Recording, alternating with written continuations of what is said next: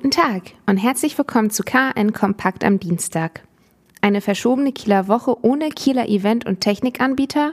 Statt den Auftrag an ein lokales Unternehmen zu vergeben, hat sich die Stadt Kiel dazu entschlossen, den lukrativen Deal an die Firma IWM Events aus Basbüttel zuzuteilen. Veranstaltungsunternehmen aus der Kielregion zeigen sich sichtlich verärgert. Insgesamt wurden 17 Unternehmen angeschrieben, davon kamen sechs Angebote zurück. Auch wenn das Vergabeverfahren noch nicht abgeschlossen sei, ist jetzt schon klar, dass das Unternehmen aus dem Hamburger Speckgürtel den Zuschlag bekommen wird.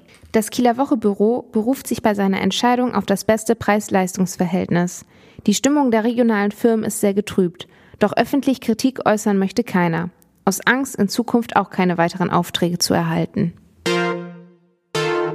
Schleswig-Holstein und Deutschland trauert um eine der wohl größten Sportlegenden. Willi Holdorf starb am vergangenen Sonntag im Alter von 80 Jahren nach schwerer Krankheit zu Hause in Achterwehr. Vom Ballsport zur Leichtathletik und wieder zurück. Holdorf durchlief wie kein anderer eine eindrucksvolle Sportlerkarriere. Seine größten Erfolge feierte Holdorf bei Zehnkämpfen, von denen er insgesamt 21 bestritt. Zu seinem größten Triumph zählt auf jeden Fall seine Goldmedaille bei Olympia 1964. Und auch wenn er in den 70ern dem aktiven Leichtathletiksport den Rücken zuwandte, so ganz konnte er dem Sport nicht auf Wiedersehen sagen. Ob als Trainer, Gebietsleiter einer internationalen Sportmarke oder als Gesellschafter beim THW Kiel. Willi Holdorf hinterlässt nicht nur seine Ehefrau Sabine Holdorf-Schuß sowie die Söhne Jens und Dirk aus erster Ehe, sondern auch ganz große Spuren im Spitzensport.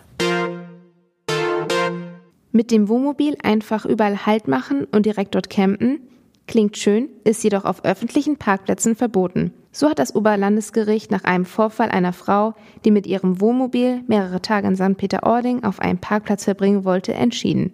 Nach dem Bußgeldverfahren legte die Frau eine Rechtsbeschwerde ein. Sie verlor dennoch gegen das OLG mit dem Urteil, dass eine Übernachtung auf einem öffentlichen Parkplatz erst zulässig sei, wenn diese Pause notwendig ist, um wieder fahrtüchtig zu werden und weiter zum Ziel zu fahren. Wir wünschen Ihnen einen schönen Tag. Alle weiteren Neuigkeiten aus Kiel, Schleswig-Holstein und der Welt finden Sie jederzeit unter kn-online.de.